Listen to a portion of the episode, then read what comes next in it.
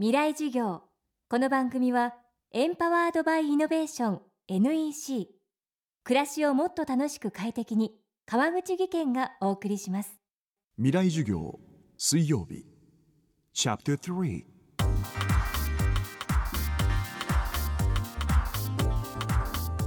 未来授業。月曜から木曜のこの時間ラジオを教壇にして開かれる未来のための公開授業です。今週も昨年秋に開催した公開授業の模様をお届けします。テーマは明日の日本人たちへ未来を変えるイノベーションは起こせるのか。各界の知の先達が現役大学生に直接問いかけます。今週の講師は建築家伊藤豊さんです。日本が世界に誇る建築家で仙台メディアテーク多摩美術大学図書館。台湾大学社会科学部棟などの建築で知られ日本建築学会賞作品賞ベネチア・ビエンナーレ金獅子賞プリツカー建築賞など多くの賞を受賞されています。そんな伊藤さんが今回掲げたテーマはイノベーティブな建築が日本の未来を作る。未来事業3時間目。キーワードはアジアの建築が今面白い。僕はね今日本よりアジアの他の国での建築の方が圧倒的に多いんですよ。それはなぜか、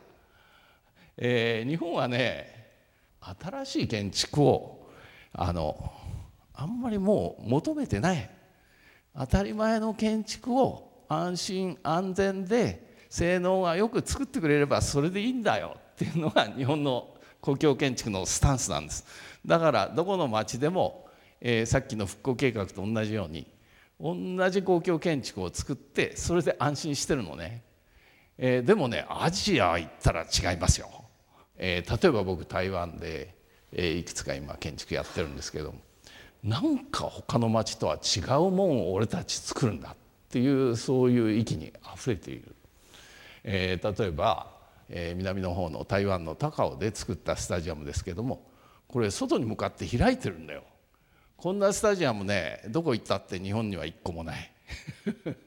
それは周りの公園とスタジアムが一緒になってスタジアムも公園なんだよってことを言いたかったの。えー、そしたらこの間見に行ったらやっぱりねあの公園散歩に来た人が、えー、サッカーの練習会やってるのをスタンドであののんびりあの眺めていて、えー、でも日本のスタジアムってもう閉じて閉じてねそういうふうにちょっと発想を変えたらね新しいものを受け入れるあの姿勢があればあの建築っていくらでも面白くなるのね。でもねこんな建築をね日本で提案したらねコンペティションでひとたまりもなく一番最初に×何これ？みたいな、えー、でも台湾は俺たちは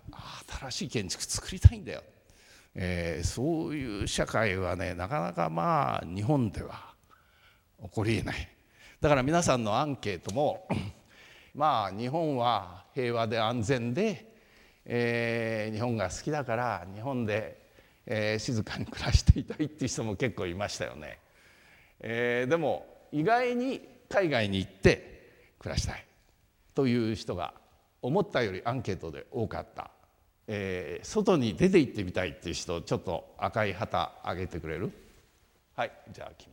えっと一橋大学の稲永博信と言います。えっと僕が個人的に海外に出たい理由としては毎回海外に出るために何かしらカルチャーショックだったりそのあ違うってことを意識した上であくまで日本に帰ってきてまたあこういう考え方もあったんだってそういうふうに違う見方っていうのを発見していくのが個人的にすっごい好きなので一旦海外に出てまた帰ってまた海外に出てっていうのを繰り返していけたらいいなって個人的に思ってます。ああいいですね。他に？どうぞ。はい。えっと、上智大学の宮口です、はい、えっと、大学で人工学と勉強してまして他でちょっと建築勉強してたりしてます、はい。えっと、僕はですね、えっと、日本に帰ってくる必要があるのかなっていうのをちょっと今考えました、うん、えっと、もう日本人という枠を取っ払って全部一回取っ払って人間として向き合っていろんな土地でその土地を迎合して生きていくのも一つありかなって考えました、うん、というと、えっと、人類の歴史を考えると、えっと、その土地に残った人たちより新たなベンチャー精神を持って土地に出てった人たちの方があの開拓精神がある人たちの方が生き残る可能性が高かったのでもし自分がそうなれるんだったらそうなってまた世界中で頑張りたいなと思います。ああそういう元気のある人大歓迎だね あの帰ってこないでいいよ いやあの建築家でもねあの僕の知り合いのあの設計事務所でスタッフとしてね中国行って仕事をしてそのまま中国で居ついちゃって、えー、ずっともう自分で独立して、えー、中国の方が日本よりはるかに仕事あるからね今は。で中国で、えー、設計やってるような人もいます。まあ今はね海外で暮らしてって言ったって近いからね。まあ特にアジアはもう本当に日本に住んでるのと変わらないぐらいの時間で行ったり来たりできるから。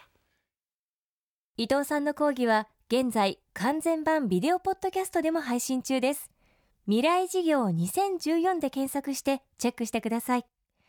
またこのサイトでは山崎真理さん千住博さん真鍋大斗さん宇野恒弘さんの公開授業の様子も見ることができます。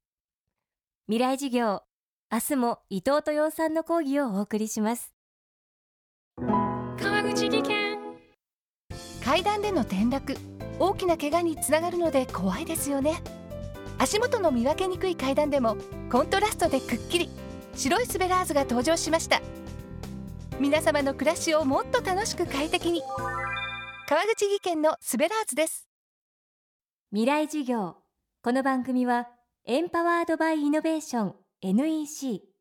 暮らしをもっと楽しく快適に川口義賢がお送りしました。